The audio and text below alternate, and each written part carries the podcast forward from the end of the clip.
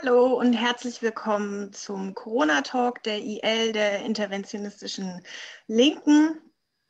Ähm, es ist heute die siebte Ausgabe. Ähm, Titel ist Die Pandemie kennt keine Grenzen.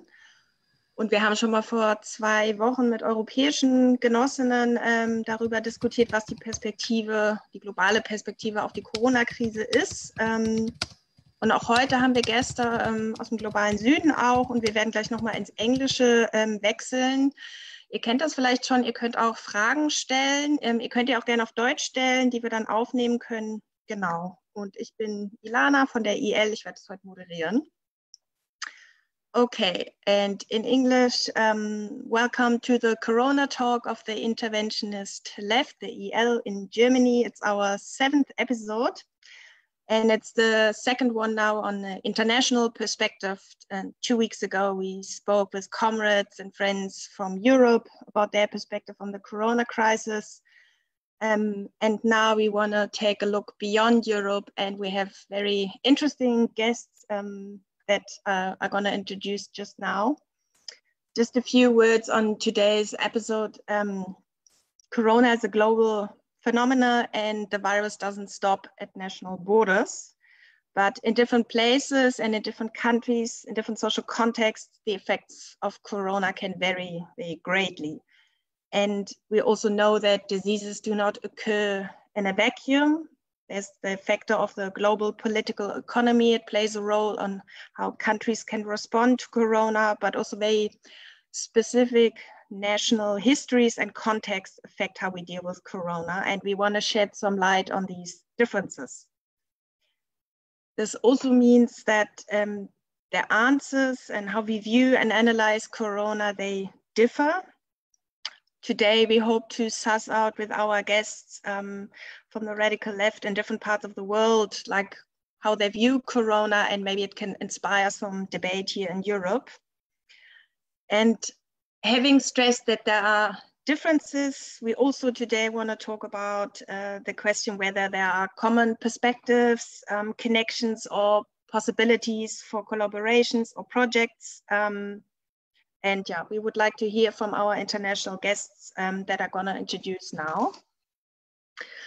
I'm very, very happy for the three people who join us tonight. There's Daniel Fuchs. He's an um, activist from Vienna. He lives in Berlin now, um, and he's been following social developments and the development of social struggles in China for many, many years. Thanks for joining us tonight. And then we have Blandine Yux, um, international activist in Colombia. Um, she's involved in prison struggles, women movements, and she's working with rural communities. Um, and Blandine, she's also um, a, a, member of, excuse my bad Spanish, the Congreso de los Pueblos, and uh, also the social and political network of social movements in Colombia and the, the Red de Hermandad y Solidaridad that are both structures that we as the IL have been working with and we met some of them during our caravan of solidarity in Colombia in 2018 and we've been very close ever since. And then also we have Carla from South Africa. I'm very happy to have you. She's a feminist and historian from South Africa. Um, and Carla has been uh, researching the connection between social issues and health and she's been um, especially looking um, at to the HIV crisis, um, and I'm sure she can share some insight from that. Um, and we have different set of questions for tonight, but before we start, I'd really like just very personally, how are you personally dealing um, with the special situation in Corona, like what it's like in your countries? Um, for example, Carla, you have a hard lockdown in South Africa that obviously varies quite a bit um, to our restrictions we have in Germany. So maybe Carla, you want to share a bit what it's like.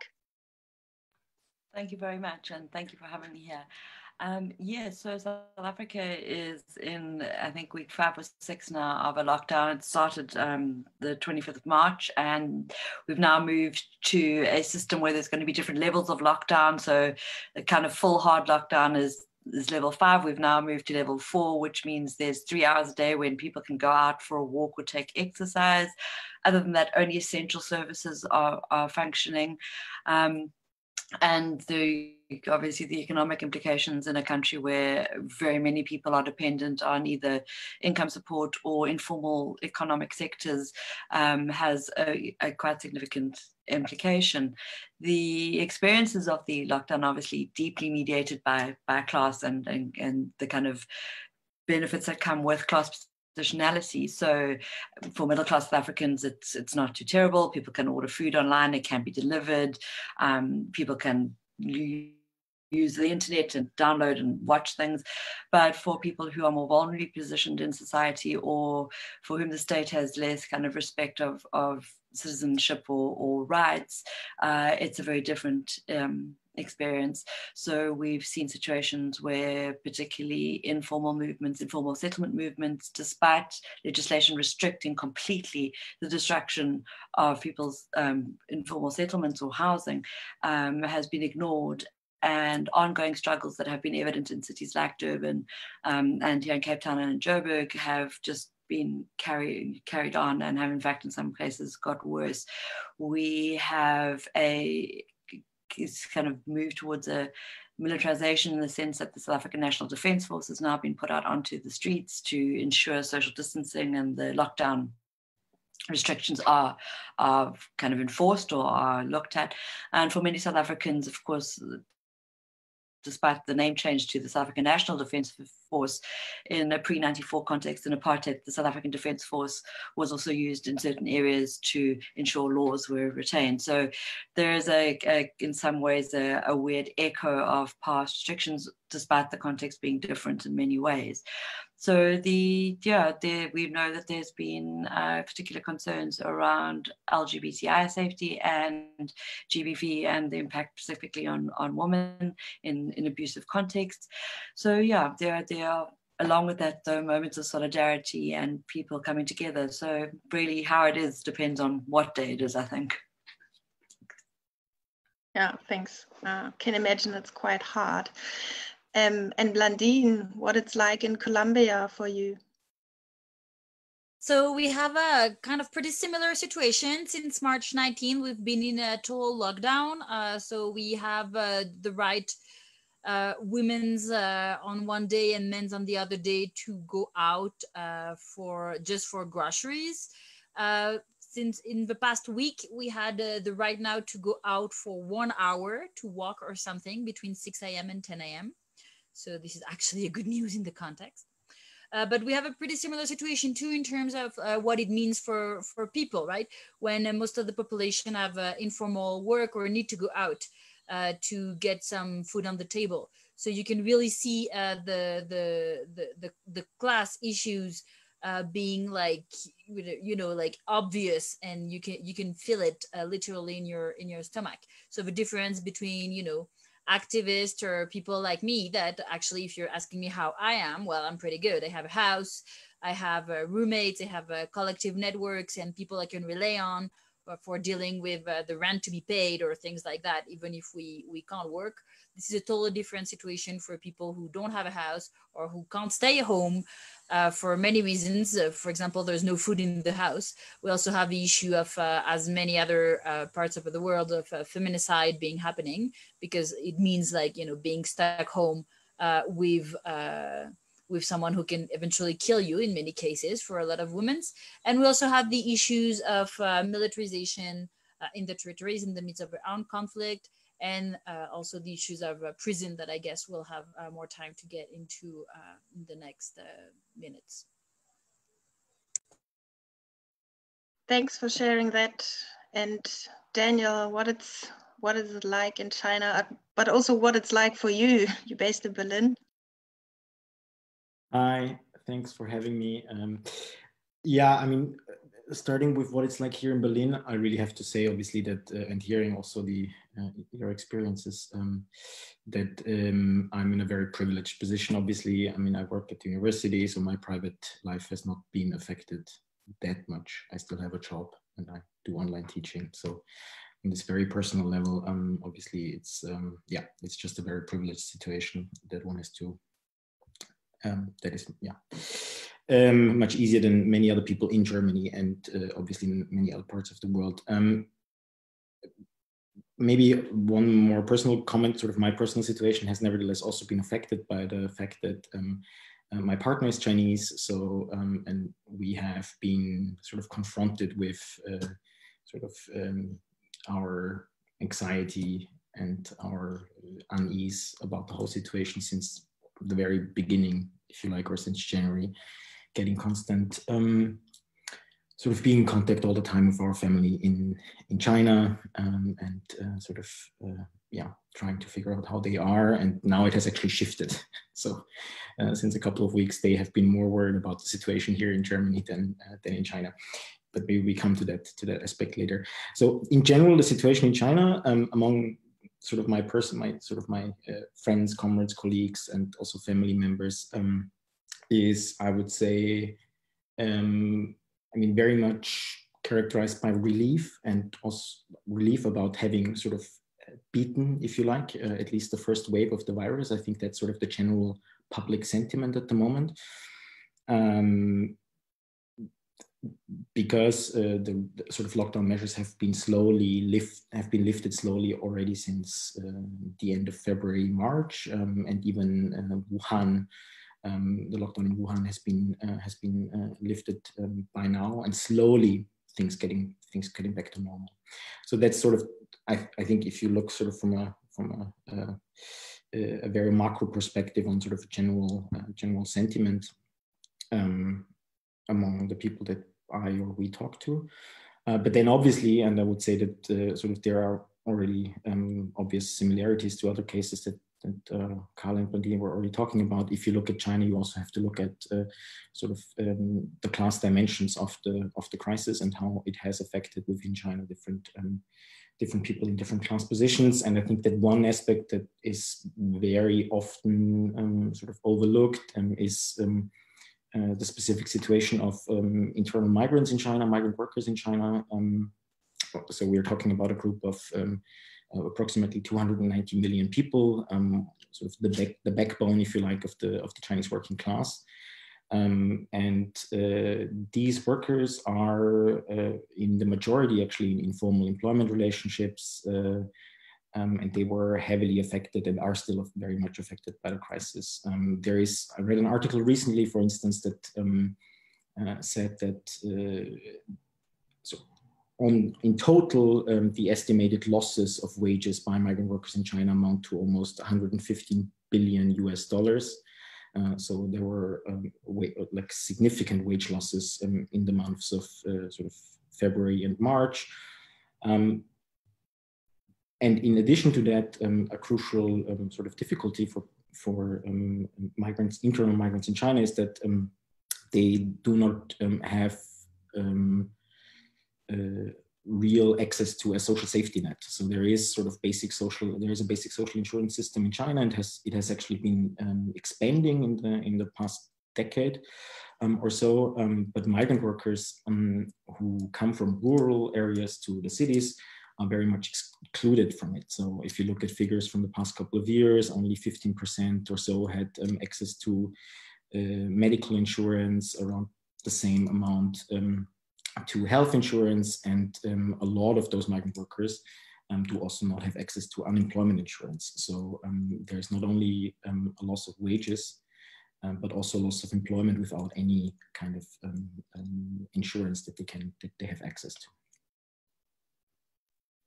Thank you. Thanks all three of you for sharing that and putting sort of the personal into a political perspective. Um, yeah, I, th I think there are differences, but also similarities. And um, maybe we can move now to the question a little bit, the status quo. Um, and Daniel, maybe it might be interesting if you can give us a little bit more detail and background that the virus had the first severe breakout in China. And the first few weeks, the government was basically denying it. Um, but now then they have taken severe measurements to control the pandemic. And what does it actually mean for the Chinese society? Um, like, how did they deal with it? Maybe you can share some insight. Yeah, of course. Um, I guess um, to start with, um, I think when we look at sort of what um, what the Chinese government, the central government did, and also how um, the crisis um, has been experienced in China, I think we can divide the, the past couple of months in roughly maybe three phases.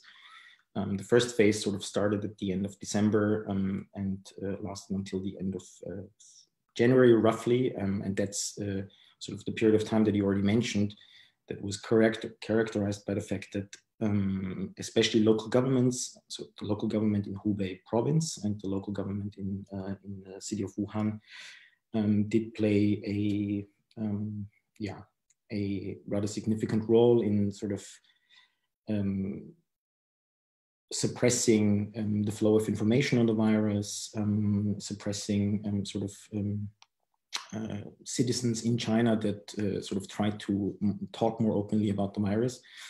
Um, and um, and this is despite the fact that the Chinese government actually on the 31st of December did already formally inform the uh, WHO about sort of the danger of the virus, right? But so there was this the first couple of weeks in January where the local government sort of um, suppressed information and also denied very crucially um, that there is human-to-human transmission um, in this in this case, and this was only officially declared at the 20th of January. Um, and after that, sort of the second phase started, and the second phase um, um, was very much defined by sort of the heavy um, heavy lockdown and various other measures that the central Chinese government employed to fight the virus. So I think that if you read, sort of, if you have read media reports about China in recent months, that's what we heard about um, mostly. Um, maybe a little bit about what those what those me measures involved. Um, um, so, I mean, first of all, um, there was heavy lockdown measures on specific cities and regions of China, curfews um, that were um, uh, sort of strictly um, strictly implemented. First of all, the city of the city of Wuhan was put under quarantine. Then, sort of further cities and sort of basically the entire province of Hubei was also put under curfew. And there we speak about sort of 60 million people who were affected by these lockdown measures. And slowly, those measures were then also um, extended um, to uh, other parts of China. Some figures speak uh, about a total of 230 million people in China, in urban China, that were at some point or in some form affected by, by, those, by those measures. So the lockdown um, um, was one um, was was only one measure, however, I would say. So um, what uh, the central government um, also uh, used uh, was were various other um, other things. They sort of mobilized the the People's Army very much. So the People's Army was very heavily involved in sort of uh, logistics, um, targeted at um, at Hubei and, and, and the city of Wuhan. Um, they um, sort of substantively increased um, testing capacities. Also, then um, since since the end of January, they also sent a lot of doctors from other provinces to Hubei province uh, to Wuhan. So there were there was a, a variety of, of measures that that were that were employed.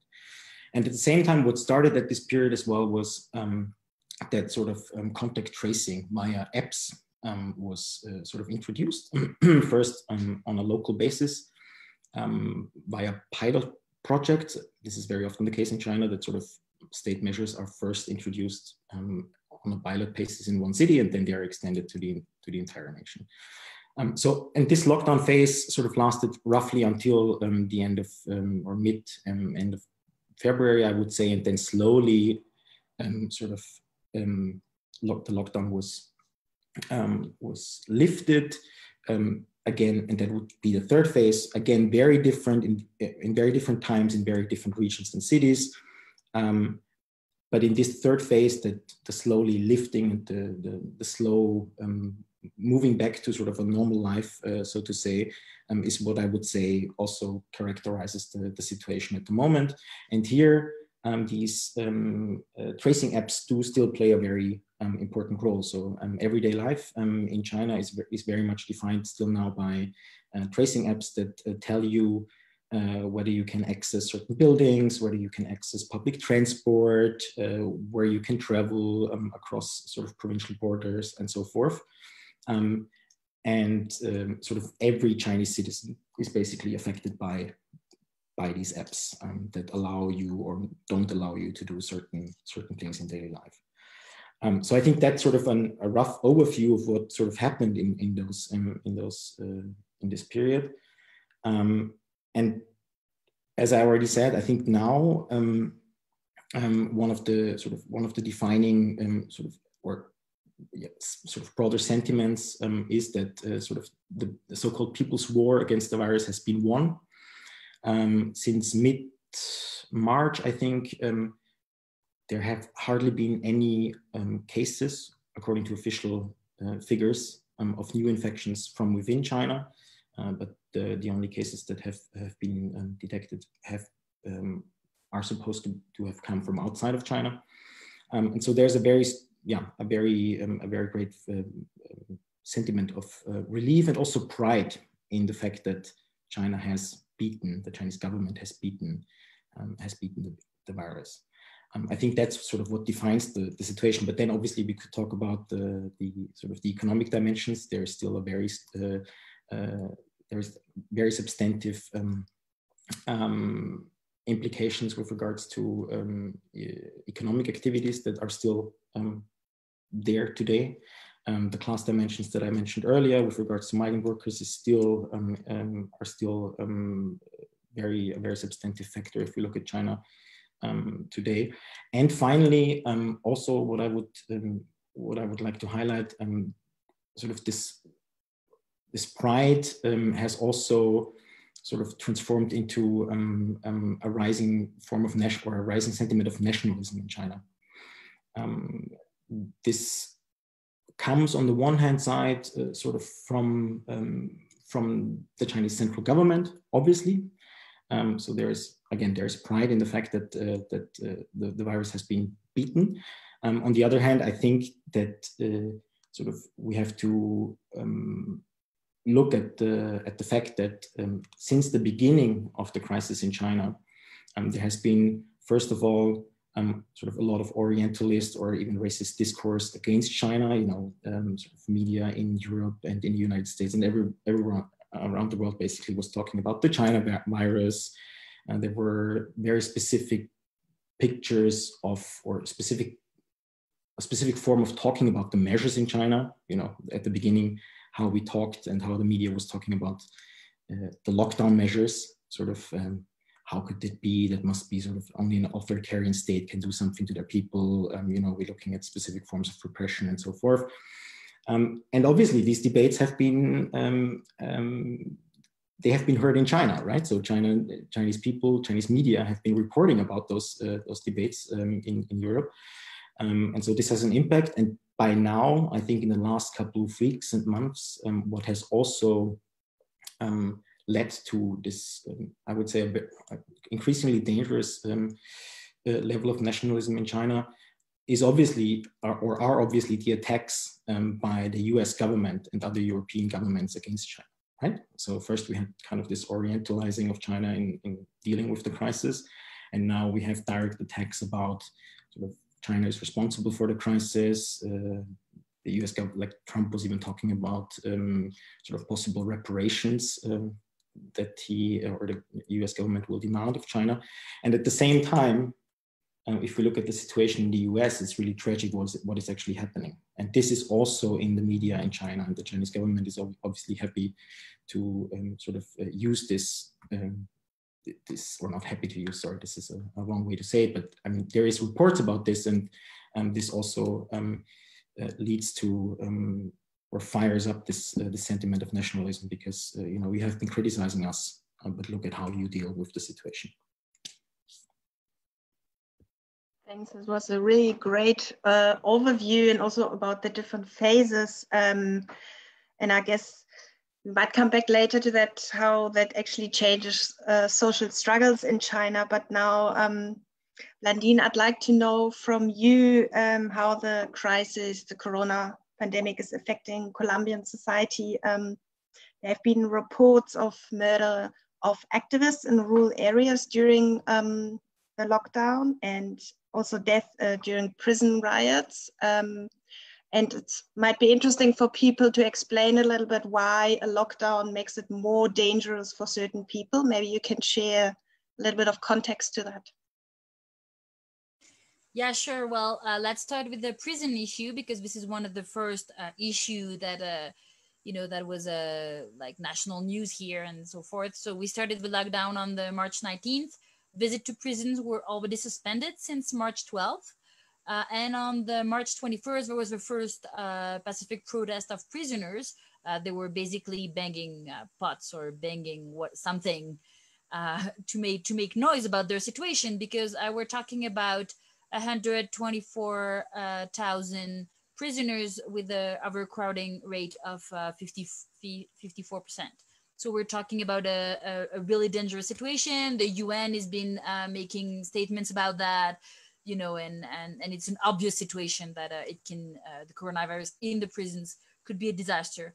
Uh, the problem was that the guards in the Modelo prison of uh, Bogota, despite the fact that the, you know there was repression in many other uh, jails, but this is where a massacre occurred. So they actually opened fire on the prisoners, alleging that they were trying to escape uh, and kill 23 uh, prisoners uh, and have another 80 uh, prisoners that were uh, injured.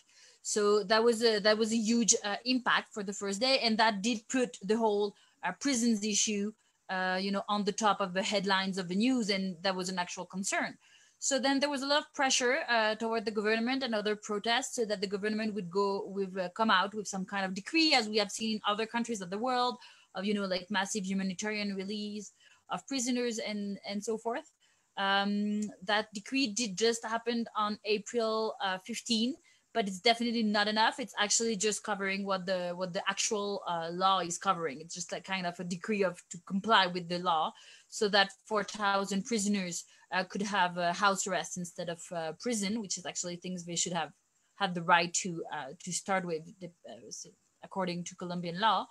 But and then it's not a solution to even like four percent of the overpopulated uh, like population of the of the jails. So uh, we we had a series of hunger strikes, protests, and in the midst of that, two weeks ago, uh, the breaking news was uh, coronavirus made it to one of Colombian jail. So, you know, you would have thought that uh, you would stop transfer, right? And there was actually a, a decree saying that uh, prisoners shouldn't be transferred unless from that prison uh, that was al already contaminated. But despite of that, the pri prisons in Bogota decided to receive prisoners from the Villavicencio prisons. So actually, this is a bad management of um, of the guards and of the government of a situation that makes it uh, really hard to deal with in uh, in prisons. So now officially there's a 400 like around 400 cases in prisons, but we kind of know it's uh, it's way more, and you know that has a lot of other impacts. I mean, like the like you know it it transform. Uh, it transforms some, uh, you know, like something that's already bad in many situations, uh, which is jail time, in possibly death penalty in many cases, depending on the health situation. But it also suspend uh, your trial because your trial is supposed to be like online conferences, but obviously it doesn't work because the online uh, hearing room is close to the where the the sick prisoners are and this kind of issue right so the the prison issue is an is an ongoing uh, situation and i'll take advantage of that situation to make the link with the social leader situation because actually uh, you know, the old social leaders situation in, in Colombia has to do with criminalization of them. And that goes from being arrested to being killed, right? So this is the case of uh, Julian Gil, uh, one of the leaders of the People's Congress, who's currently uh, in jail. And so part of those uh, social leaders that are awaiting trial, it's been almost two years. And now that, you know, that, that he was already condemned to jail for being a social leader before trial, but now uh, it's a, it's a danger for his uh, own life and many other uh, prisoners. So the situation of social leaders uh, it, it got worse since the first days too. Um, uh, some leaders from the People's Congress, uh, Marco Rivadeneira and Carlota from the women's movement were assassinated in the first days. Well, basically, it's an issue of empty streets, right? you have empty streets, so it's it's even easier uh, for uh, right-wing paramilitaries or uh, group links to the to the government or through their agenda or some uh, or some other armed group to actually act. Uh, also it as because it's isolation right? So because you're isolated it's harder uh, to react to protect yourself uh, collectively and so on. Also there's that situation on the ground. Like i mean there's strong rural uh, communities that are organized and that are trying to maintain the control on their territories and are not letting the army coming in or trying not to and they're not armed they're just like you know uh, peasants guards that are organized as uh, civilians to protect their territories. And for example um, on the 29th a few days ago at nine in uh, arauca city that i think actually uh, il went when uh, the delegation came here uh, they, they, they were shot by the army right? Because the army is strongly disagreeing with the fact uh, that actually you know people take care of their own safety. So you have those two uh, those two like so you have a prison issue you have a militarization issue which also goes with the fact that so military do not respect their own way the community protect themselves. And sometimes they actually put them in danger because actually they act as if soldiers could not get could not get the coronavirus but they're actually a great vector for the virus to actually be spread around the country. And the military uh, the colombian military also took advantage of uh, the one of the guerrilla ceasefire, the ELN uh, respond to the UN call and made a ceasefire. And actually, the militaries took advantage of this, that situation to actually uh, control more territories. They also took advantage of the pandemic to uh, go forward with their plan of forced eradication of coca leaf crops. This is a huge issue that would belong to uh, to explain, but basically, uh, you know, peasants that have been involved in uh, coca leaf uh, crops have been uh, asking and uh, negotiating with the government, and it's part of the peace process with the FARC guerrilla too, that they're supposed to have the programs so that you can make a transition from these illegal crops to to grow food. But the government hasn't been responding, so now you have militaries going around countryside eradicating coca leaf who could be one of the you know few things that people could get money from uh, in a situation of pandemic and anger and so forth. So uh, conflict uh, arose around that, and actually some peasant uh, protested against the eradication of their crops and were actually shot, uh, shot dead by the by the militaries. So this is uh, you know this is part of the like the main issue, like the the fact that the you know the war doesn't stop and so this is about the countryside but inside like in the cities too we have a situation where you have victims of armed conflict poor people from neighborhood that you know sometimes go to the street and make blockade to be like we don't have any food. We don't have any money. Like do something about that. And then riot cops are sent right instead of uh in, instead of food. So this is you know the militarization uh, the militarization goes in the rural areas with a really harsh situation for for social leaders that are trying to keep to keep uh, the the army out, and also uh, in the in the cities and urban areas. Thanks for the great overview. Um, it sounds like that actually the social disparities and problems are like deepening with the corona crisis. We will come back to that later. Um, I'd like to ask Carla now. Um, South Africa has a very long um, experience with dealing with pandemics and diseases due to the HIV crisis, and you've done a lot of research on that. Um, maybe you can give us some insight, like what is maybe similar to the HIV crisis and government responses, um, but also what is not, how it differs, um, yeah, and how how it's how's what's the specific South African context for that.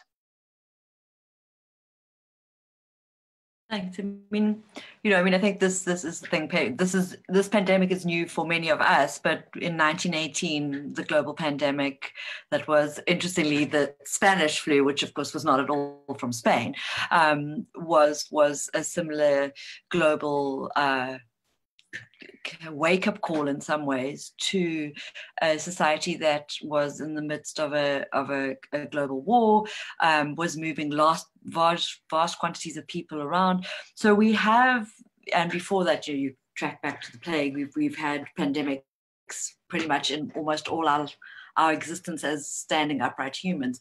Um, what has been interesting in the sort of globalization, the era of very specific sort of globalization, neoliberalism, has been the interplay between the socioeconomic and global interactions and what goes on on on the ground in many ways. Some of the things that are obviously similar are issues of the ways in which global xenophobia, political dominance, or fights for political dominance uh, deploy very easily kind of existing stereotypes. So, in, influenza epidemic, Spanish flu, um, in uh, you know the context now, China and the Chinese flu, and it, it's you know it's a more regular thing. It's the Asian flus in the HIV context in South Africa, and this was it's not particularly unique. There were variations of this globally. The ideas initially of that there were outside infected others, so somebody outside there, um, either a certain type of body or a certain type of practice that could very easily be blamed. And so a lack of response, a lack of, of engagement could be pretty much gotten away with by just saying, well, it's not us. It's not happening to us. So the creation of an outsider other group that is the infected other is a fairly consistent narrative in in most uh, health crisis situations.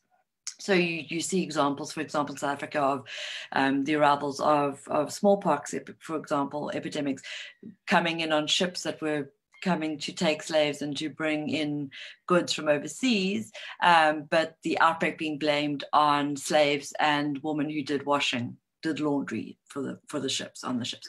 So there's always this very interesting dynamic of what is going on in a health crisis and how the situation is being presented, what the narrative of the health crisis is, and who's being given particular responsibilities. So we see always the class dimension, there's often a gender dimension, and then in, in countries that have very complicated kind of racial identity politics, that plays out as well. In terms of things that are similar or different, the most obvious difference is mechanism of infection. So that's the thing that usually will always indicate or, or, or shape a lot of, of how a pandemic is engaged. So with HIV and AIDS, it was about sex. And of course people don't talk about sex. It's the, the the morality and the the horror of addressing passion or you know the potential of the penis and the vulva freaks out a lot of people. So to just talk through something that is sexually transmitted has a very large impact. And you see that in any sti kind of moment or any kind of STI infection in a public space. So the most obvious difference is that corona is not spread sexually. So the dynamics and morality that can more easily be brought into play when a transmission happens through sexual relation is not there. Having said that, the thing that remains the same is the idea that an outside infected other bring brings it. So um, I was kind of interested, Daniel, in, in, the notions of you know how infection where it comes from, because a lot of the narrative here has been about the infections from outside and then what are now being referred to as community infections. And of course, in South Africa, the, the initial infections came from people who had the money to go and travel overseas which has also been fascinating. For once, it didn't start in Africa. I mean, I'm, I'm sure at some point it's, going to be, you know, it'll come back down to everything coming from Africa. But it's been fascinating because usually the narratives around AIDS came, you know, there's this idea of the dark continent and where infection comes from, and and so that that was very interesting because a lot of the early discussion was like well you know it's only people who live in suburbs where people have money to go travel that need to worry because for the rest of the country like this is not a reality of course what became evident and very clearly revealed was the interdependencies of people in an unequal society. So some of the first infections happened because employers of domestic workers who'd been overseas caught corona outside come in, had insisted on domestic workers coming in to carry on, you know, providing health um, housekeeping services, and then domestic workers had to go back home without the access to the same kind of medical engagements, the same kind of social support. And so suddenly we had then everything stopped being about how many community infections were there. So internal infections rather than those that came from outside the country. So those similarities of trying to always try and border or, or in some ways set some sort of boundaries you know, from where infection comes, inside, outside, inside, outside, whether that's groups of people or physically land masses, is an ongoing, an ongoing similarity. The other thing that's been interesting is the way in which the health crisis has built on a long history of organizing for access to health. And that's been so there, has been this interesting thing that there are existing mechanisms of organizing that have been either reimagined or reinvigorated or rearticulated. So the kind of mass mobilization for access to antiretrovirals, which started taking place in, in you know the, the kind of late 90s in South Africa, um, built on what were existing anti-apartheid struggle kind of organizing and activist mechanisms. But before that, in the times when the first cases were identified in the early 80s, you still saw people using existing networks, whether they were around identity politics or sexuality politics or anti apartheid politics, to try and pull together some sort of response. So that's been an interesting echo that's carried through between the epidemics. What, of course, has been completely different is the fact that this epidemic is happening in what is ostensibly a democratic country where people can now vote, as opposed to the start of the, the AIDS epidemic, which was, you know, in apartheid and at the cusp of a transitional political space. Um, the response from the government under our current president has been completely different to what we saw under uh, our previous president and a, a kind of essentially denialist position that you know HIV did not cause AIDS, that there was nothing, people didn't need to be supported for this process. So that hasn't happened, and that's that's been one of the most significant and important things. What's also been interesting is that a lot of the people who are now on the what is referred to as the COVID Council, so there's a kind of special committee, are exactly people who were involved in that early epidemic. So the main spokesperson, um, who's kind of the, the chair who reports to the president, is uh, somebody called Professor Salim Abdool Karim, and him and his wife, Quarraisha Abdool Karim, were amongst the medical professionals who helped write the first national AIDS plan for South Africa in the democratic dispensation. So there, there, there are these very clear links of people having involvements and connections that go back to a pre-apartheid moment or, you know a kind of history of moving towards social transition who of course are now implicated in a different way because they are informal government structures but also playing out and how the response is happening. So that's been that's been a very interesting thing. The move from trying to work out what lockdown should look like then to the emphasis on testing and interestingly, a really clear highlighting of community health workers. So South Africa has, uh, like a couple of other countries in South America, large volumes of community health workers. So these are generally women. They're generally very poorly paid, and they they in a particular area will check in on people's health. They do kind of health promotion. They'll assist people with particular things. Community health workers are now being kind of evoked in this really masculinist narrative of the war. It's because it's perpetually a war. Diseases, there must always be the war, which only ever has a win or lose, and is a very particularly particular framing of, of engagement. Um, who are now being called to to be part of our responses to that. So we've seen uh, much more clarity in terms of information being provided to the public than we did under HIV and AIDS. We've seen a more coherence in terms of even political parties that usually struggle to sit in the same room together actually kind of mostly toning down and not making political issue out of responses, which which is almost unheard of. So that's been that's been significantly different. What's been significantly similar, of course, is always the connection to capital. So you know, mining has remains considered an essential service. We've taken out a vast amount of loans from the IMF, from various organizations. Our relationship with China, though, interestingly, is quite different from that of the US and UK because South Africa, as part of the BRICS nation, there's a lot of close collaboration in terms of things like massive infrastructure projects. So there, there's a very particular economic relationship that plays out with China. So we've seen occasions where the president has specifically referred to assistance and support from China in a very positive manner. So there are those very um, kind of overarching similarities. And, and we saw that to a degree in the HIV, the, the struggle with HIV and AIDS was that it was eventually when big pharma could be kind of brought to heel that governments sort of caved and, and things resolved themselves. So those connections are still evident historically across time and space. So I think, you know, similarities also of fear and stigma. So we know people like Gugu Dlamini in 1998 was was murdered by her community because she declared her HIV status publicly. We've had situations here where there's been discussions in the media about do you give the names of people, especially at the beginning of the epidemic, do you declare the names of people who are testing positive? Or do you only you know do you only say when it's boris johnson because he's like famous and and a political leader? So then do you only say that only the famous are worthy of being recognized?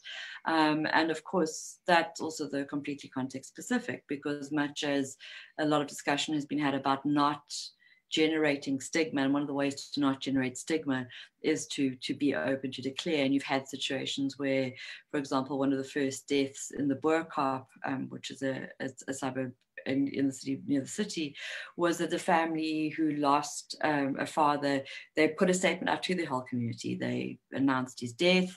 They announced it would have to change because the funeral rites obviously had to change. Um, they declared he died of covid because their their position was that people should know it's nothing to be ashamed of and people need to to be aware that there is infection in the area. But there have also been cases of particularly, uh, for example, domestic workers being absolutely adamant that that they even where they lived could not be you know could not be made public because they were concerned for their children's safety in schools they were concerned for their own safety. So there are those specific contexts and stigma and how they do or don't play out that is also paralleled across these epidemics. There's much more but I, I think that's more than my time on this question Thank you very much. It's all really, really interesting, the insights you share from your countries. And some of you already touched uh, on the global dimension of injustices and North-South relations or between China um, and the US. And I'd like to know from all of you, maybe in your own view, what are the marked global injustices um, during the corona pandemic? Um, and how they are maybe exacerbated. Maybe you, Daniel, you already said something, um, the relationship between China and the US, the one blaming the other, then talking about reparations. Can you say a little bit more about, yeah, the global dimension of that?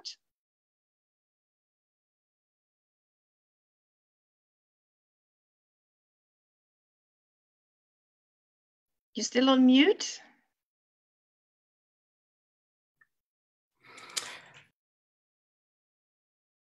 Is uh, can you hear me?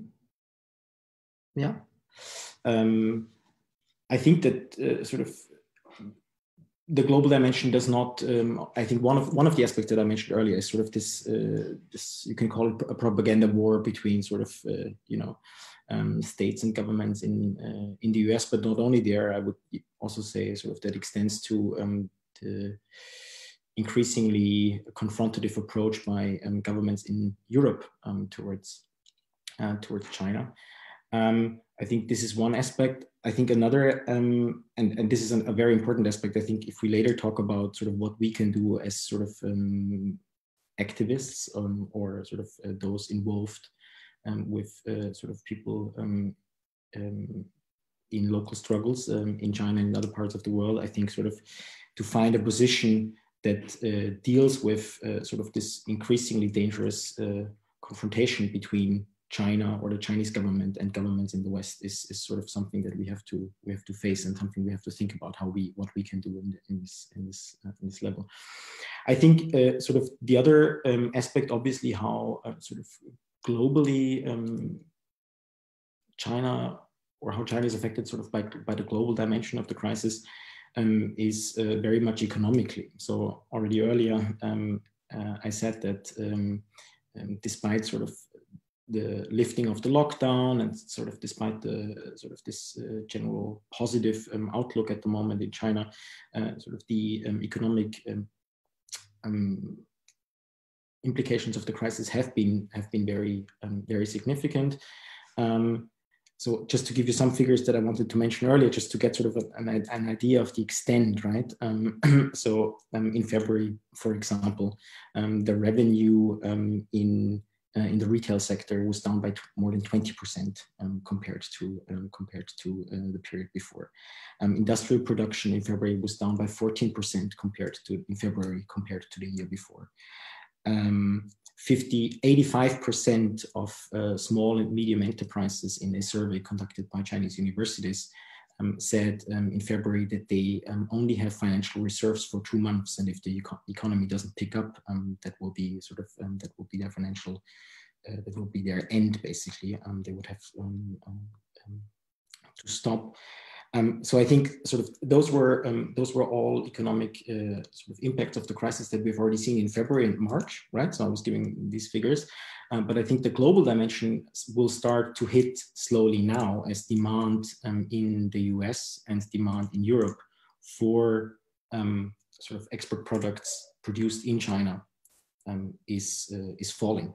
and is slacking, and this again has then impact on the unemployment rate, um, of Chinese uh, among Chinese workers, especially among the migrant workers that I mentioned before. And I think sort of this has the potential to sort of further increase um, social um, um uh, social inequalities within within China as well. Yeah. Thank you. And Blandine, from your perspective, if you'd say global injustices, North-South relations, I mean, eyes are very often on Colombia in terms of the peace process or the war. But yeah, maybe you can give some insight as well. Yeah, sure. Well, it's hard to uh, answer this question without starting with uh, with uh, hot news from today. Uh, there's actually uh, military uh, activities and intent of invasion or coup in Venezuela. So this is like you know this is one of the main issue regionally. You know, there's an ongoing tension. The U.S. has been tension to overthrow the government of Maduro. It's been a while. They've been trying in many ways. They haven't been able to make it. So kind of they say, oh, global pandemic, great moment to do to go forward with that, right? So this is when we have uh, the amazing declaration of Trump uh, putting Maduro on the list of uh, drug trafficker internationally. You know, it's like pretty ridiculous. But the pandemic, uh, you know, uh, doesn't stop war at all. What we can see in several uh, parts of the world is that actually uh, it's a good uh, pretext to and everybody's busy with something else too. So i mean uh, so i mean it's a good moment to go forward with that. So there's a huge uh, you know we we've seen movements of troops uh, around the border colombia and venezuela since the beginning of the pandemic. Today there was uh there was incursion uh, in the in the water of uh, of Venezuela, and there's movement on the Brazilian uh, border too. So this is a huge regional issue, but that can could have a, a global uh, impact. Actually, I knew something big was going to happen. I didn't know it was a global pandemic a few months ago. I thought the war with Venezuela would be the first, but it seemed the pandemic uh, won the race. But it doesn't mean that uh, that actually, you know, like uh, imperialism have no problem with uh, putting pushing forward global war on the top of uh, you know extreme inequalities, poverty, and global pandemic so that would you know that would be a disaster.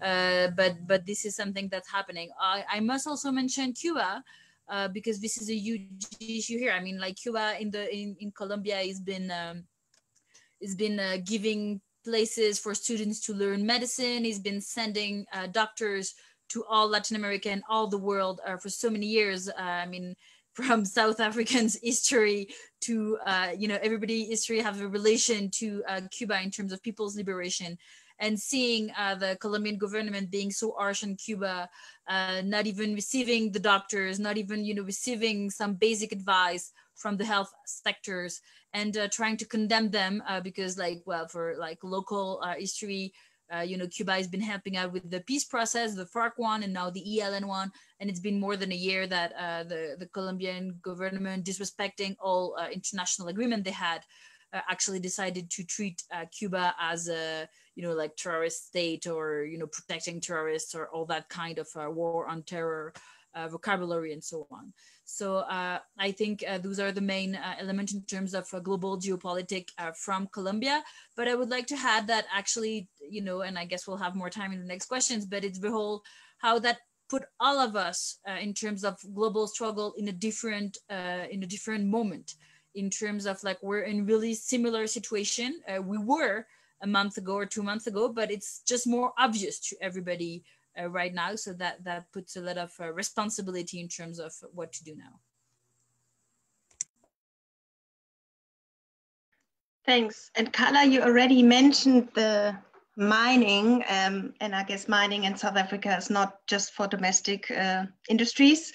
And you also mentioned already loans to the IMF. Can you just give a few insights on that too from a South African perspective?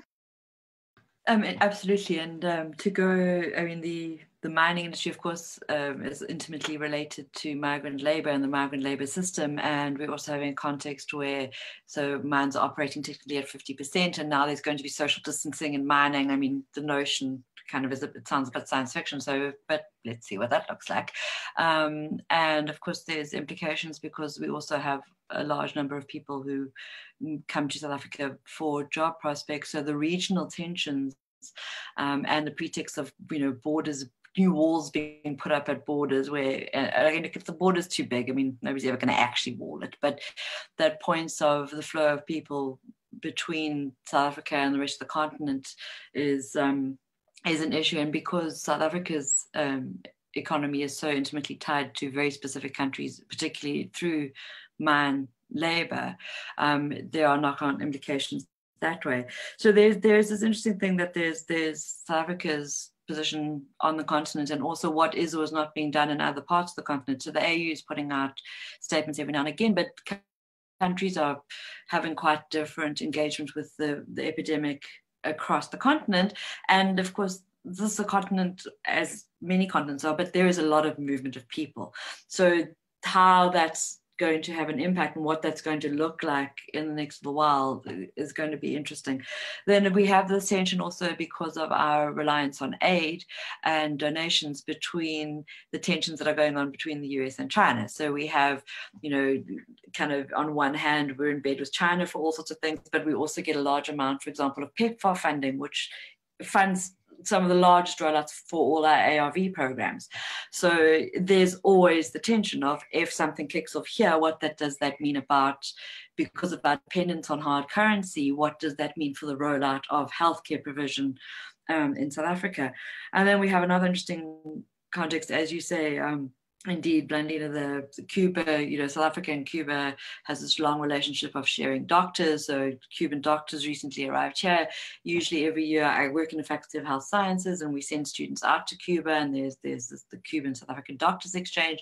So there's this there's this interesting um, kind of multi-layered context of relationships that were forged by many of the people who are now in power when they were in, as part of a liberation struggle struggle and the tensions of that with many of the same people who are now managing essentially very capitalist neoliberal economies. So those those intricacies are quite interesting. The other thing, of course, is that um, South Africa's credit rating was downgraded to junk status at the beginning of the epidemic, which was just I mean it was it was just it was it was just ugly, malicious, and hideous. And of course, that has huge implications because it's impacted how we're able to what loans we can negotiate. So if we're going to keep the system and we're all going to have to be responsible for it, it, it essentially reinforces the kind of 1970s structural adjustment process all over again, except with the added benefit that some, okay, I'll contain my language, but people out there get to make decisions about the economic status of your country in a context where there's often 70% unemployment. So it's just, it's like it's just being fucked over doubly. Um, it's a, it's, it's so that those dynamics. Interestingly, though, what has been quite interesting to watch is that the narrative of the necessity for food sovereignty and for things like not being dependent on external uh, deliveries of PEP for you know, protective um, equipment, personal protective equipment, PPE, personal protective equipment, has seen a very interesting rise in kind of small scale production. So people are like, well, kind of, there's no masks, we'll make our own, which has been a very interesting response in a, in a country whose textile industry, for example, was completely eradicated because of cheap imports. So that's, I mean, it's it's a very small nascent thing, but it's it's interesting. It's interesting to see a response to people saying, well, you know, supermarkets, you can support supermarkets or you can support small scale farmers and have food parcels delivered directly from farmers to households that need food. So you have, you know, fairly organized, coherent government response on one level. Then you have this dynamic of the, the you know, the global economics. And then there's this also very interesting stuff happening between people. And that's been perhaps one of the most interesting aspects of it of what's coming out. But yeah, the the implications. I mean, it's similar to what you're you're talking about, Danielle, in terms of loss. Uh, you know, for example, Cape Town, where I live, one of the primary industries here is tourism. It's like it, it employs a vast number of people. It brings huge amounts of money into the city not so much. it's like now, now that's gone. Um, so those those effects are are having an implication. So yeah, it, it's it's these complex dynamics are going to play out in all sorts of ways, and it's going to be interesting to see if those or how those international spats continue to have these these knock-on effects, or if there's going to be something like there was in 2000 when there was the push of the Jubilee campaign and others to say, actually, you know, we're just going to say no to your debt. I mean, it didn't work, but I kind of wonder, might it? Like, might this be the point where we say, actually, thank you for your loan, but we're tired of you know the extractive capacity that's been going on.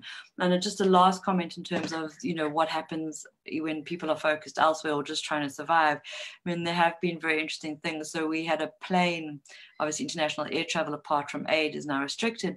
Um, but we've we've had situations where planes have come into the country ostensibly with aid um, and they have they've brought masks etc etc and then they've left with weapons um, shipments. So we, we're meeting we're meeting our requirements um, from our, our, major producers. We're meeting our requirements to ship out guns, um, and and of course that's technically not in the legislation. That's technically not an essential service.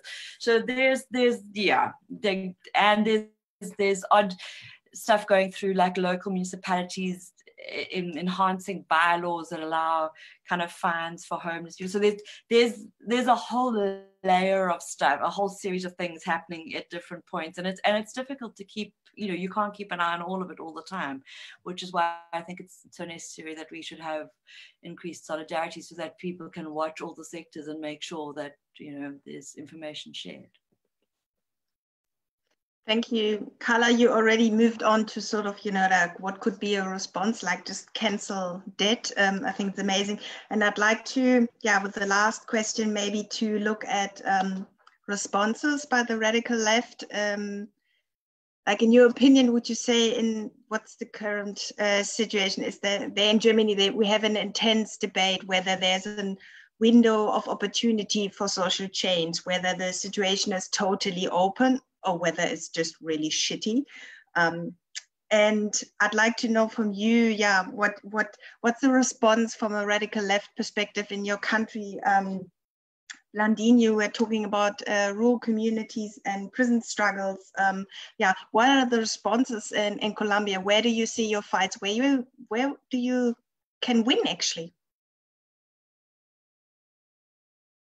Well, I'm not sure about winning yet, but uh, let's go uh, with with some ideas. So after a first moment of uh, shock, I guess everybody was in a state of shock the first days of like, what the hell, you know, like everything just uh, changed.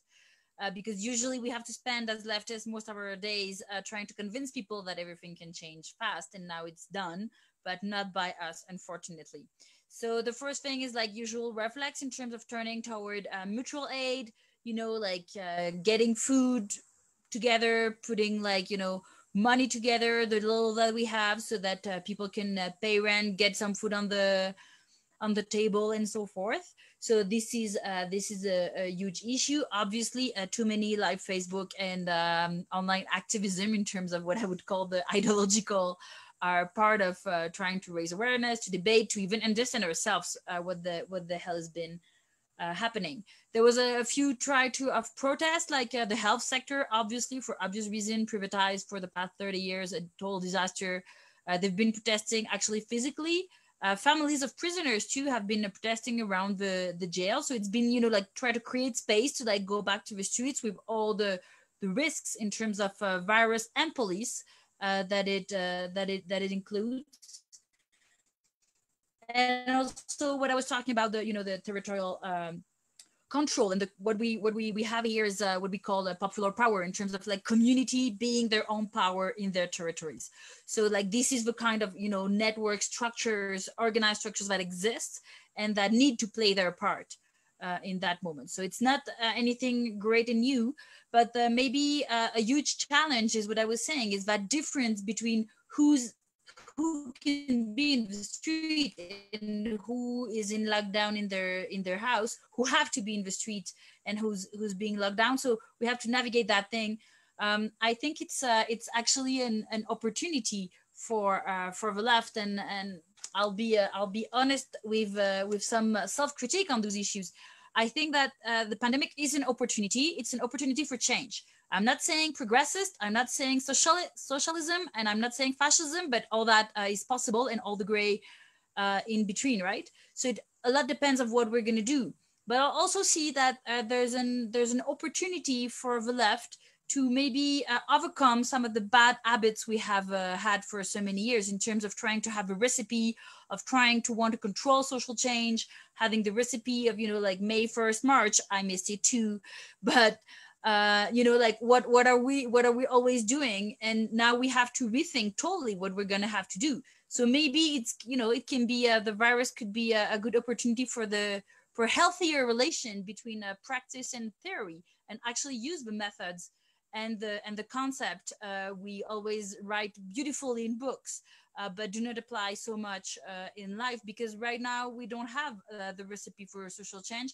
We don't have a you know we don't have a party who's going to do the revolution. We don't have uh, we have you know we have people with hunger. We have a lot of opportunity for social change but we need to uh, rethink and to be listening actually to other ways of organizing that have been uh, happening. Actually all latin america we were in the midst of intense uh, struggle and intense uh, and intense protest and general strikes uh, right when the pandemic and the lockdown hits. So like you know how do we see those movements transforming into network of mutual aid? How do we see that change into popular power in terms of like being your self-government in your neighborhood and in your communities right? So this is this is the kind of lines um, i see. Uh, i don't i don't see it easy and i don't i don't i don't think it's a, it's a winning situation soon uh, but actually for some people even if it's terrible even if uh, you know i think you know we're all uh, sad about many things happening and have uh, people in really bad situation around us but it's a kind of relief for some people to see that uh, actually we have we have a role to play right now. We don't know which, but uh, we we have to work on it right now. Thank you. And Daniel, in your point of view, like what is the perspective of political activism in China? I mean, Chinese social movements, they face a lot of repression, but like more on a positive note, like what's the space for social change right now? Like, yeah, uplifting? I don't know if I can give you a really uplifting uh, message. Maybe then someone else should say something uplifting at the end. Um, I'm not very, uh, very optimistic, to be honest, uh, when it comes to um, sort of uh, radical uh, left perspectives um, or social activism in general.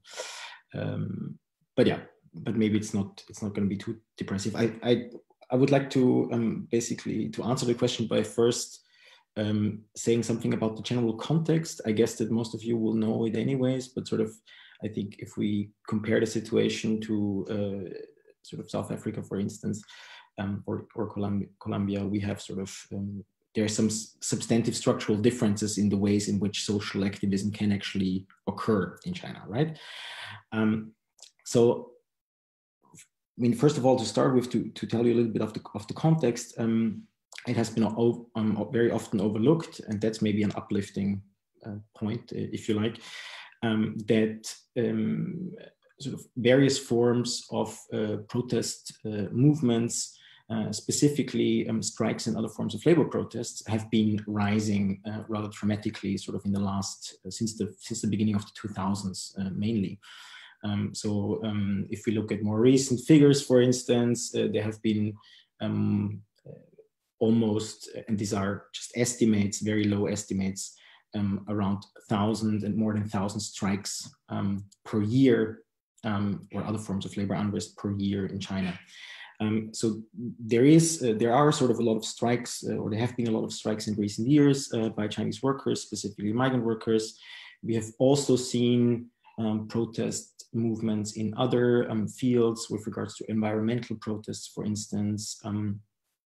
Um, um, feminist um, activists or activists in the LGBTQ movement have been organizing um, and experimented with new forms of activism since the beginning of, or since, since in the last decade, basically since 2010 um, or so. So there has been sort of a vibrant, or there has been an increase in protests um, and um, a diversification of different social actors who have been involved in, in forms of organizing. that's that's the context on the one hand, but on the other hand, um, sort of it has to be clear that when we talk about China, that all um, sort of those protests, uh, this, these incidents of protests cannot rely on any form of stable uh, political organization. Um, so for instance, in China, there is no, um, there's only one um, trade union, the All China Federation of Trade, uh, Trade Unions, which is um, a party organization it's part of the Chinese Communist Party. Um, and without or outside of um, the ACFTU, no other form of stable organization is allowed.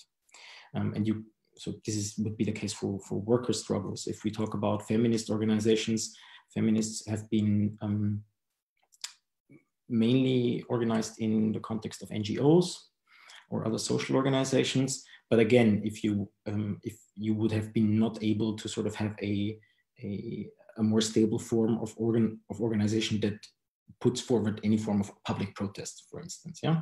Um, so activists in China cannot really rely on any um, on any stable organization. Um, and a, a, lot of things are happening sort of with loose networks um, underground. So that's the that's the broader context. The difficulty that uh, sort of um, activists in China are um, confronted now um, with is that repression has increased even prior to um, the to the pandemic in China. So um, since uh, Xi Jinping took over um, sort of uh, the leadership of the Communist Party um, in 2012, um, um, repression against NGOs, for instance, has increased. So a lot of NGOs were involved in forms of collective bargaining, for instance, um, had to um, had to dissolve um, or were forced to dissolve um, or look for other um, things they could do. There were attacks against feminist organizations, feminist NG NGOs. So since that period of time, since 2012, we have seen sort of a wave or several waves of crackdowns against against such organizations. Um, another aspect of the repression in recent years has been uh, the repression against uh, sort of actual strikes. Um, so um, people who, me and other people who um, who study or do also research on strikes in China, um, talk about an increasing criminalization of strikes. That means that increasing sort of an increasing amount of um, of strikes are uh, dealt with by sending riot police or police forces to dissolve them, and that had also a very sort of um, harming effect on sort of potential worker activists who sort of emerged out of out of the out of this context. So the general this is sort of the general context in which this this this crisis sort of actually evolved, um, which is on the one hand side, yes, you have an increasing amount of social struggles in China, but on the other hand, you also have uh, sort of a um, a, a, much more um, in, the, in recent years a much more coercive approach by the Chinese state, and spaces for activists have been have become smaller and smaller. And this has also this can also be seen in, in during the crisis. So just to give you one example, um, some activists in various cities have uh, just got together um, and organized uh, organized masks. So they privately organized sort of uh, bought masks and uh, organized the sort of uh, distribution of them in, in several cities um, outside of party and government structures. Um, and um, repression was also then targeted against those organizations. Yeah. So even though this is not something that we would think of as a very sort of um, uh, as a sensitive issue, uh, even doing that outside the party and, um, and government structures was enough uh, for for for repression to set in. Um, and uh, this has, yeah, this has also affected uh, in recent weeks um, comrades, uh, for instance, in Beijing in, in February, um, a, a, rather um, prominent um, Chinese feminist activist who was also involved in those mutual aid um, activities um, has disappeared, uh, has been taken away by the police. Last week, two more um, activists have, have, disappeared in Beijing. So this, this repression sort of is increasing and this is,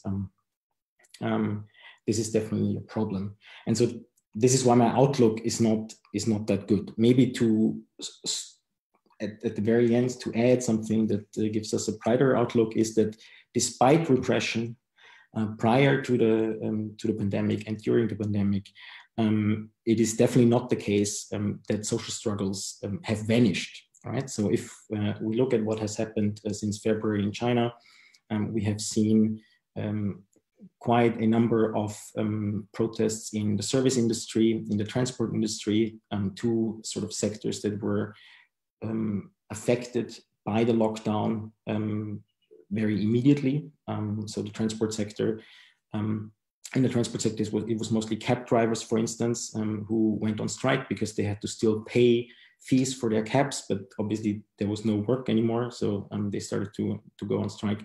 But also in the service sector, strikes um, because of layoffs increased.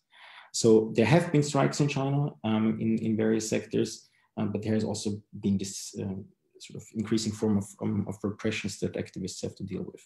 One last point, maybe, um, I think that we will have to wait a little bit further how sort of the situation in China in, evolves when it comes to sort of uh, uh, the re uh, the getting back to normal of industrial production, basically, because what is vast, rather absent so far um, are um, strikes by industrial workers. Um, they have been um, made up a very large number um, in recent years, but so far I don't, I personally don't know of, of many examples of, of recent strikes because of, for example, uh, lower wages or, or other forms um, in which workers were affected.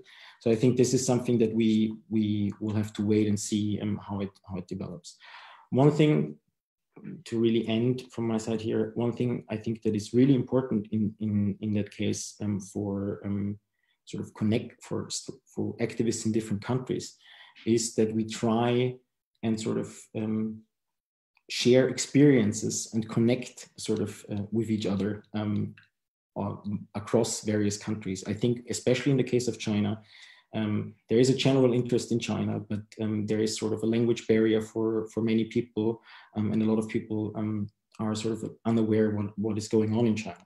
And in this situation, we are dealing with um, what we have referred to earlier, with sort of um, a geopolitically increasingly dangerous situation, sort of uh, pitting against each other of China versus the US or China and Europe.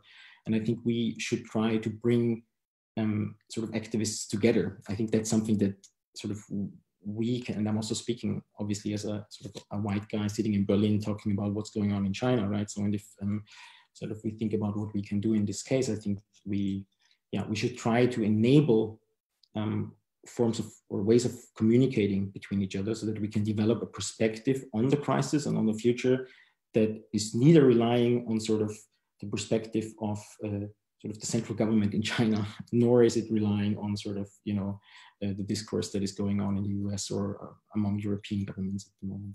This is very broad, sorry, but um, I think this is something that we can do on a very specific, um, specific local level. No, thank you. That's uh, already touching on something I'll come to after that, um, the level we should fight on. Um, and Carla, quickly the question to you as well like what's the response from the radical left? And now south africa is a very vibrant civil society and you have experience in overcoming colonialism and apartheid. But yeah what what's the progressive radical left agenda in south africa? Okay so you know we love a protest more than almost anything. Um, so I, I think it's it's dangerous to speak of uh, the radical left as if it's a concrete, coherent thing. So that's the first thing I think we need to be very clear uh, clear about. So to, to as an example of of, of, when I'm having a good day and I'm having the hopeful moments about what this might bring, because it swings quite severely between that and the it's time for a kind of Margaret Atwood, MaddAddam, Year of the Flood type moment. So between those two extremes. Um, right before the lockdown, one of the things that happened was a socially distanced protest outside the City Hall in Cape Town from members of the Social Justice Coalition, which is a long established um, kind of organization, saying, How can you put out public health messaging saying that people must wash their hands for 20 seconds when people don't have water? Like, this makes no sense. So, you're saying the one thing that we must do to stop this virus is the thing that people can't do. Um, and so there's been interesting moments where there's been leverage because of the particular context of the virus. So now suddenly, where for the last 20 years it's been impossible to get um, JoJo's, uh, the very large rainwater tanks that they're called JoJo's because it was a brand. Um, to get JoJo's delivered to places or to have, uh, you know, at least temporary water put in, suddenly JoJo's are being delivered right, left, and center. Water's being delivered. Okay, so that's been a very interesting moment. The other thing that's been very, very interesting is that there's been leverage for some of the existing struggles that people have been told are impossible to do are now being done in a smaller way, but showing that it isn't impossible. So, for example, one of the more moderate organizations, the Black Sash, which has been around for years and years and has its origins as an anti apartheid movement, has been fighting for years and years that there needs to be a basic income grant, which they, they, they call the 19 to 59 grant. So, if you're younger than, than, than 18 in South Africa, you could technically get maybe a child grant or your carer could get a child support grant. If you're over 60 and technically a pensioner, you are eligible for a pension. But between that time, there's no support. Okay, there's no financial support. So the, there's been a long-standing campaign to make a basic income grant that everybody is eligible for available the whole time we've been told this is not happening, this is impossible. Now, it hasn't happened, but what has happened is that there's been an increase in um, some of the child support, which we know has a much bigger impact than just on a family. So, child support grant will generally support the child, but a much larger group of people living in a household.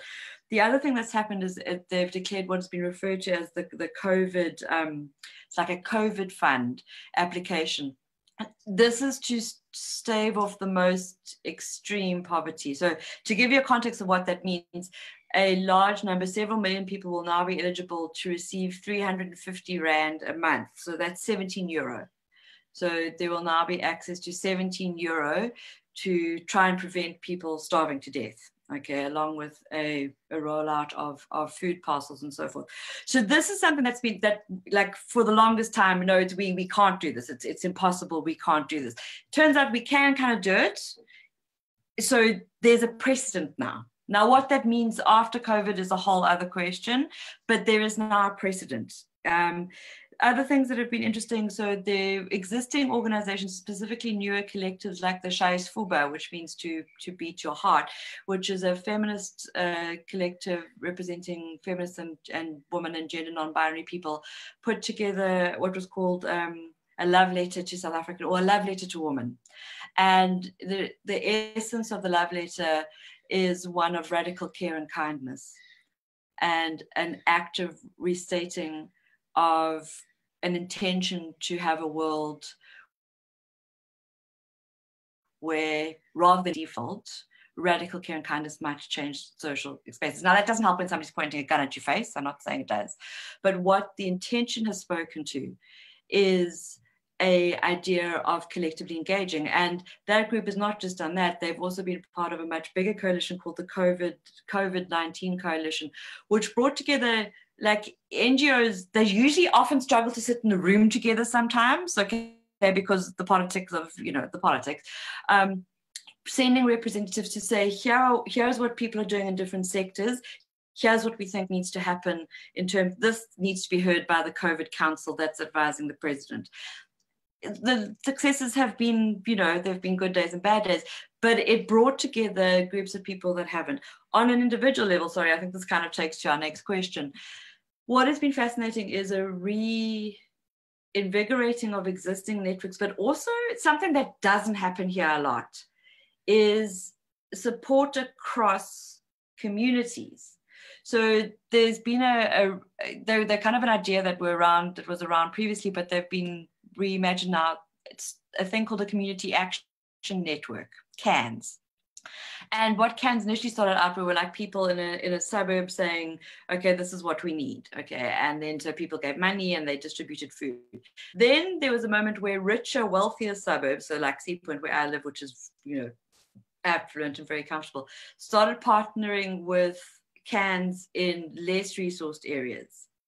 Um, so Gugulethu, for example, Khayelitsha has two cans, Langa, there's a number of places that are organizing where people on the ground are saying things like we've we've mapped in our area the most vulnerable households. The government's food parcels are not getting here. We need we need food. We need cash or we need food. Sort it out. And then people over here have given cash or given food. Now, what you know, a lot of that in some ways can be read as a purely welfareist liberal response. But what's been interesting is that between those, people who may not ordinarily have those conversations about privilege, about you know the difference between structural change versus you know an intervention in a crisis, are being exposed on certain platforms to those very discussions. Because one of the first things organizers in less resource communities did was say, okay, you all have with your bandwidth, send us money for data. We're going to have a meeting. We're going to have a Zoom meeting. We talk about the difference between collective organizing and welfareism. And we're going to have that chat at eight in the morning and everybody needs to be there. And, you know, not everybody was there, but people turned up. So, so there, so whether that lasts is where I become a little less cynical, a little more cynical. I'm not sure how much impetus this will have post a crisis. But there certainly are conversations that haven't happened for a long time across particular kind of divides in South Africa that are at least happening in some form.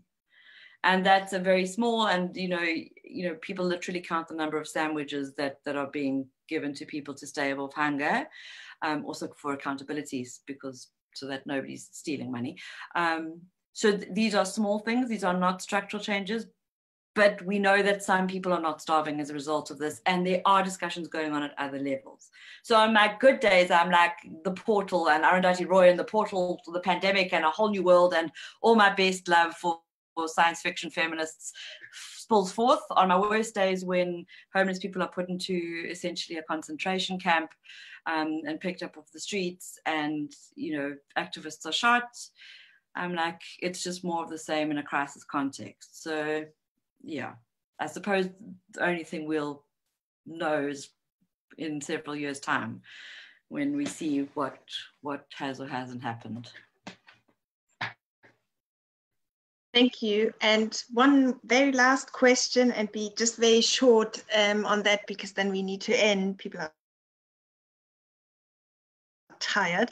Um, just from your very own perspective, Daniel, you already touched on that. Like, you know, do you, what kind of activism would you focus on at the moment? Do you think it's more the time for um, national or, or even global scale, or would you rather say let's focus on local struggles? Can you just sort of, in a nutshell, in one minute, what do you think, Daniel, would be most feasible?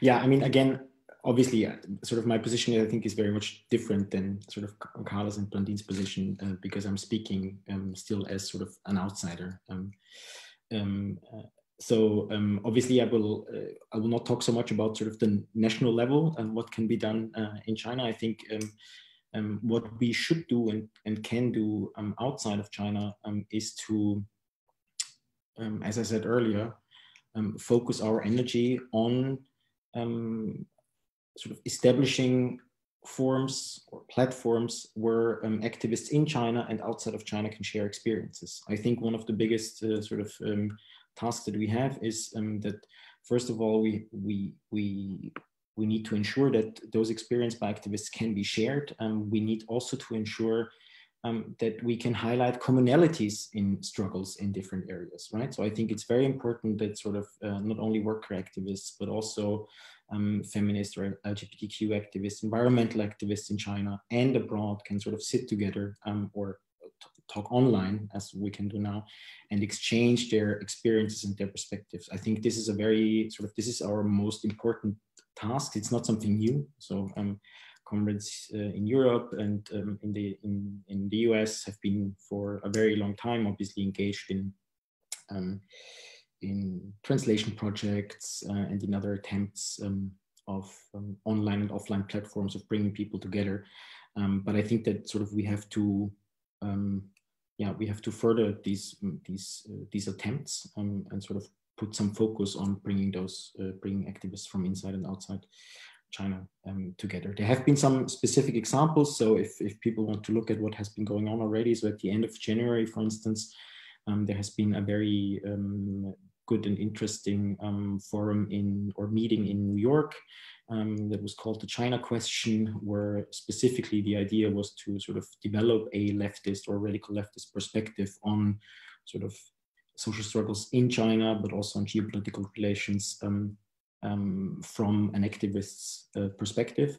And I think that we should try and aim um, to sort of set up something similar um, in Europe um, and for Europe activists as well. So this event in New York was very much, still very much US China focused.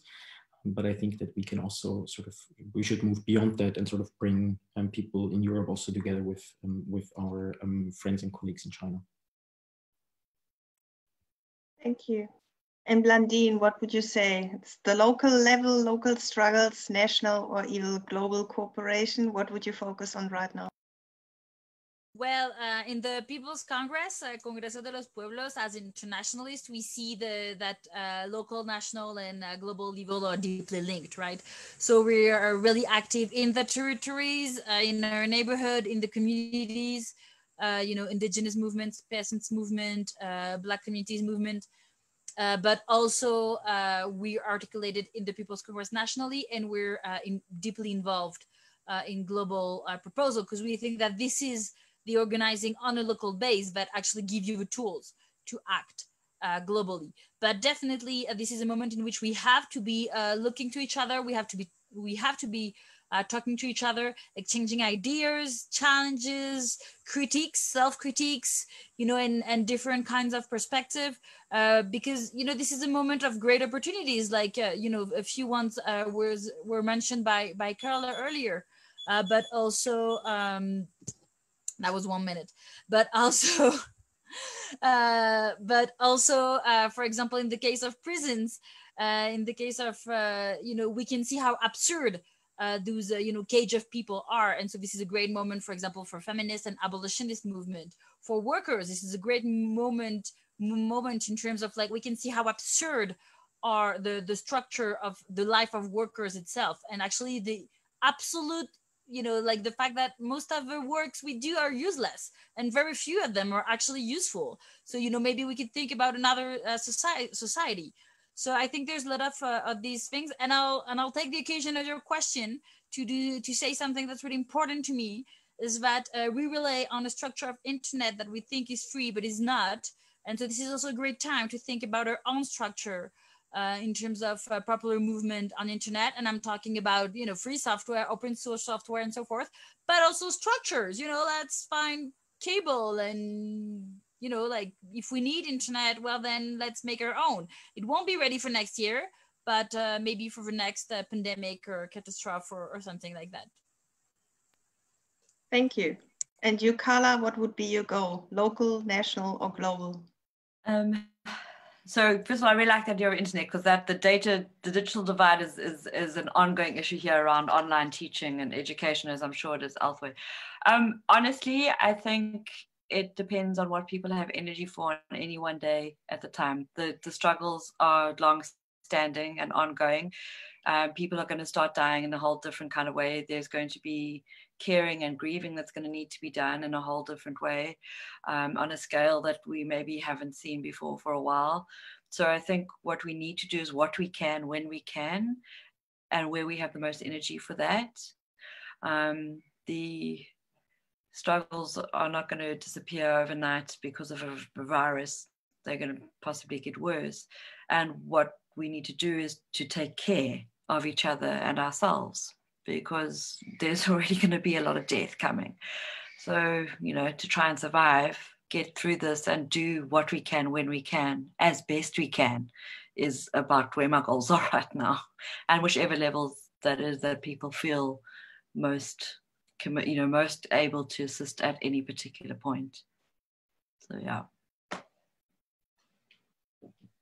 Thanks. Thank you. Thank you all of us. Um yeah for joining us and sharing the insight um and yeah i see there's so many differences between the different contexts. Of china is a very different situation to compared to colombia but i think it was really amazing how you all shared uh, your context and at the same time we found links uh, between what we do and how we analyze. Um, and thank you also for the technical support and everything. And this was the corona talk by the interventionist left. And we have the next corona talk um, next sunday and it's about anti-fascism and the question of like what is actually the far right doing during corona and what are our anti-fascist answers to that?